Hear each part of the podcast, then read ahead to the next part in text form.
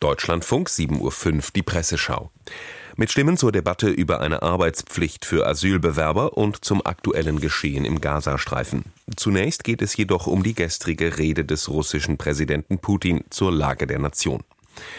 In der Berliner Morgenpost ist zu lesen, Gleich zu Beginn richtete Wladimir Putin seine beängstigende Botschaft an den Westen und drohte wieder unverblümt mit dem Einsatz von Atomwaffen. Es war offensichtlich, der russische Präsident reagierte auf die Äußerungen des französischen Präsidenten Emmanuel Macron, der westliche Bodentruppen für die Ukraine nicht mehr ausschließen will. Und auch auf die großen Sorgen, die Bundeskanzler Olaf Scholz davon abhalten, der Ukraine Taurus-Marschflugkörper zu liefern. Putin sagte deutlich, wenn ihr euch nicht an die roten Linien haltet, werden wir es auch nicht tun. Das ist natürlich Teil der psychologischen Kriegsführung. Ängste schüren, Vorbehalte stärken, Keile treiben zwischen die Verbündeten. Notiert die Berliner Morgenpost. Die Süddeutsche Zeitung kommentiert, so bequem hatte es Wladimir Putin schon lange nicht mehr. Zwei Wochen vor der russischen Präsidentenwahl steht einer weiteren Amtszeit nichts im Wege. Oppositionelle Kandidaten sind nicht zugelassen, der unbequeme Alexei Nawalny wird an diesem Freitag beerdigt. Und am Tag von Putins Rede an die Nation musste auch noch der ukrainische Armeechef öffentlich einräumen, wie schwierig die Lage an der Front gerade ist. Putin hat also alles in der Hand, auch den Westen, rhetorisch jedenfalls.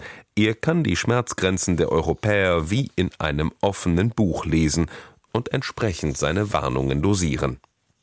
Unterstreicht die Süddeutsche Zeitung. Die Märkische Oder-Zeitung aus Frankfurt-Oder schreibt, hier zeigte sich ein Herrscher auf dem Höhepunkt seiner Macht. Einer, dem nach dem Tod seines wichtigsten innenpolitischen Rivalen Nawalny niemand mehr gefährlich werden kann. Ein Ende des Krieges in der Ukraine dürfte noch lange nicht in Sicht sein. Putins Maximaldrohungen entspringen einem hohen Maß an Hilflosigkeit, betont hingegen die Augsburger Allgemeine. Zwar hat er es geschafft, die Ukraine in echte Bedrängnis zu bringen, doch von seinem Ziel eines schnellen Sieges ist er weit entfernt. Natürlich wollen die Regierungen in Berlin, Paris und London nicht mutwillig einen Kriegseintritt riskieren aus politischer Kraftmeierei. Und doch wäre es ein Fehler, Putin allein die Deutungshoheit in diesen angespannten Zeiten zu überlassen, mahnt die Augsburger Allgemeine. Der Kölner Stadtanzeiger geht auf einen anderen Aspekt von Putins Rede ein. Für einen Blick hinter seine Drohgebärden war seine Ansprache auch aufschlussreich. Putin hat offensichtlich panische Angst vor Unruhe in seinem Land und einem Machtverlust. Nachdem er in seiner Rede Einschüchterungsversuche und Ankündigungen zu neuen, tollen, tödlichen Waffensystemen abgespult und die Unterstützung seiner Bevölkerung für den Angriffskrieg gegen die Ukraine proklamiert hat, ging er zu Verheißungen für Russinnen und Russen über. Die Löhne werden steigen, arme Familien sollen mehr Geld bekommen, die Gesundheitsversorgung soll verbessert, Sportanlagen sollen gebaut, die Industrie soll modernisiert werden. Die Botschaft, alles wird besser.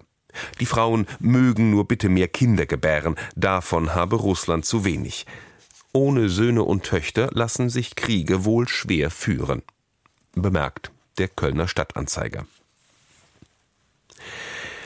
Blicken wir in den Gazastreifen.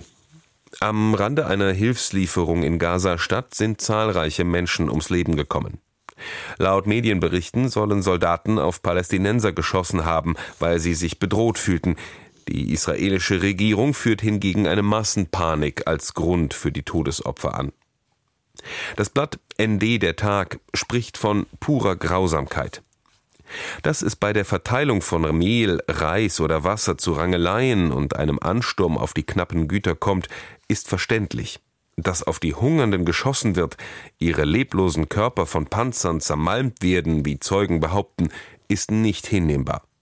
Diese Situation ist ein Ergebnis der Kriegshandlungen und des Aushungerns der Bevölkerung im Gazastreifen, unerheblich, ob es sich dabei um eine bewusste Taktik der israelischen Armeeführung handelt. Der grausame Krieg im Gazastreifen fordert tausende Opfer wegen einer rücksichtslosen Kriegsführung, die zulässt, dass die humanitäre Lage zur Katastrophe wird. Konstatiert ND der Tag.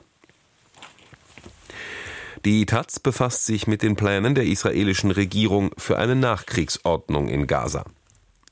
Das rechte und rechtsextreme Lager unter Premierminister Netanyahu hat sich entschieden, in dieser Frage auf Konfrontation mit dem Westen zu setzen. Netanyahu wird nicht müde, die Formel vom totalen Sieg über die Hamas auszugeben, während die Militärführung längst klargemacht hat, dass es diesen nicht geben wird. Netanyahus totaler Sieg mündet in der endgültigen Liquidierung einer Zwei-Staaten-Lösung zugunsten seines eigenen politischen Überlebens. In den Tunneln der Hamas dürfte man sich die Hände reiben. Das Einzige, was die fundamentalistische Terrororganisation langfristig gefährdet, die Bildung einer internationalen Koalition, die ihr die Finanzmittel abstellt und dabei eine politische Perspektive jenseits von Gewalt eröffnet, wird gerade hintertrieben stellt die Taz heraus. Themenwechsel. Ein Landkreis in Thüringen will Asylbewerber zu gemeinnütziger Arbeit verpflichten. Ein Modell, das nach der CDU nun auch die FDP begrüßt. Die Frankfurter Allgemeine Zeitung meint, die Arbeitspflicht ist nicht der große Wurf, der die grundsätzlichen Probleme lösen wird, aber sie könnte eines von vielen Stellschräubchen sein. Denn in dem bunten Gemisch aus Emotionen, das die Haltung der Menschen zur Migration prägt, nehmen Gerechtigkeitsempfinden und wirtschaftliche Ängste eine zentrale Rolle ein. Die Vorstellung, dass Asylbewerber untätig in ihren Unterkünften sitzen und, freiwillig oder nicht, von Steuergeld leben, stößt vielen Menschen übel auf, gerade im Osten, wo der eigene Wohlstand nach den Brüchen der Wende noch härter erarbeitet wurde. Auch die großzügige Unterstützung für die ukrainischen Kriegsflüchtlinge birgt emotionalen Sprengstoff, erläutert die Frankfurter Allgemeine Zeitung.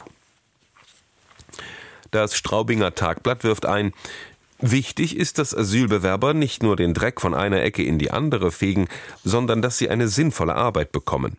Dass Asylbewerbern signalisiert wird, dass man sich in die Gesellschaft, auf deren Kosten man lebt, auch einbringen muss.